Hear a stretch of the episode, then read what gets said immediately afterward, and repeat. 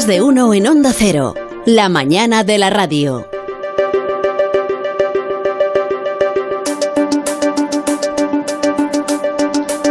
Falta la clase de la historia de medicina de esta semana. ¿os Pues aprendemos algo, ¿no? Sí, que, bueno, todo esto os lo han contado en la facultad, supongo. Los que estamos aprendiendo somos los demás. bueno, igual nos lo han contado en la Ojalá facultad. nos contaran la historia de la medicina, sí. sí. Por ejemplo, que el primero en describir de manera correcta el proceso de reproducción de los mamíferos fue un cura. Y que ocurrió a finales del siglo XVIII, o sea, anteayer, ¿no? Si no os lo contaron o si os ha olvidado, pues aquí está Historia de con Javier Cancho. Hoy la historia de los asesinos de la oscuridad.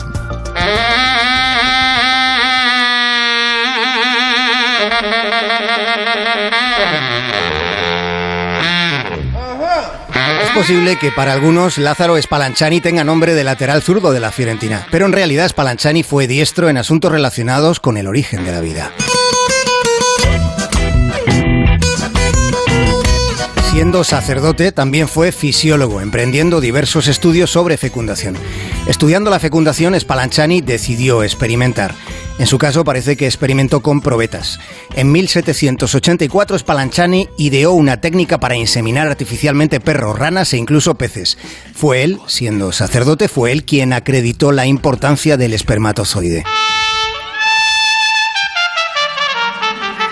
Siguiendo la estela de Spallanzani, el doctor Lister se tomó la molestia de tomar esperma de un gallo para tratar de fertilizar un huevo, un huevo fuera del cuerpo de una gallina. Claro, no funcionó. De dentro de un huevo de gallina salió una vez Salvador Dalí haciendo una performance. Después tampoco funcionó de un modo divulgativo la surrealista explicación que Dalí dio a un periodista sobre lo que es el ADN, la molécula que contiene la información de la vida. la estructura molecular del ácido desoxirribonucleico. ¿Y eso para qué sirve, maestro? Para la inmortalidad, entre otras cosas.